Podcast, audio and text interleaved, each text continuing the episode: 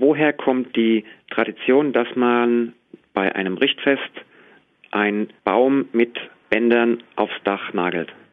Ja, der berühmte Richtbaum, der manchmal ja auch durch einen Kranz ersetzt wird, lässt sich gar nicht mehr so genau feststellen, wann der und warum der eingeführt wurde, aber so wie es aussieht, gab es den Richtbaum schon bevor es den Weihnachtsbaum gab. Also die ersten urkundlichen Erwähnungen des Christbaums, die stammen vom Beginn des 16. Jahrhunderts und zu dem Zeitpunkt war der Brauch beim Richtfest, also bei der Einweihung eines Rohbaus, eines Hauses, einen Baum aufzustellen, da war das bereits etabliert und Bäume spielen ja auch bei uns sonst eine wichtige Rolle bei anderen Festen. Also bekannt ist zum Beispiel auch der Maibaum und offenbar gibt es da Parallelen, was den Ursprung angeht. Jetzt muss man fragen, was hat es mit dem Baum auf sich? Welche Rolle haben Bäume früher gespielt? Sie waren natürlich insgesamt Rohstoff, als Rohstoff schon immer wichtig. Aus Holz wurden Häuser nicht nur gebaut, sondern mit Holz wurden die Häuser auch geheizt.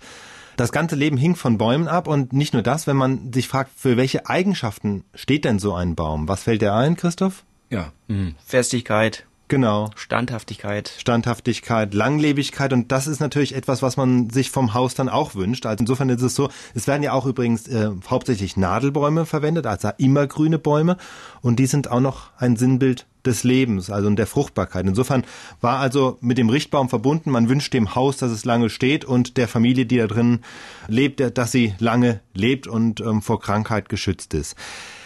Ich habe aber nochmal nachgefragt bei Martin Rieger, der ist Bauingenieur aus Sigmaringendorf und im Erstberuf auch gelernter Zimmermann. Der hat sich mit dieser Frage intensiver beschäftigt und hat noch einen Punkt ins Spiel gebracht. Er hat gesagt, dass in vielen germanischen und skandinavischen Mythen davon erzählt wird, dass die Seelen der Menschen ursprünglich von den Bäumen kamen und nach dem Tod die Seelen wieder in den Bäumen aufgehen. Mit anderen Worten, der Wald war beseelt. Da lebten nach der Vorstellung der Menschen von früher gute und böse Geister und weil beim Hausbau Bäume gefällt werden mussten, wollte man diese Geister sozusagen durch das symbolische Anbringen eines Baumwipfels ja, milde stimmen und sich sozusagen bei ihnen bedanken. Also das könnte noch ein zusätzlicher Punkt gewesen sein, neben dem Symbol für Lebenskraft und Festigkeit, dass man sozusagen dieses mythische Motiv, dass man auch die Geister beschwichtigen wollte und sich bei den guten Geistern sozusagen bedanken wollte.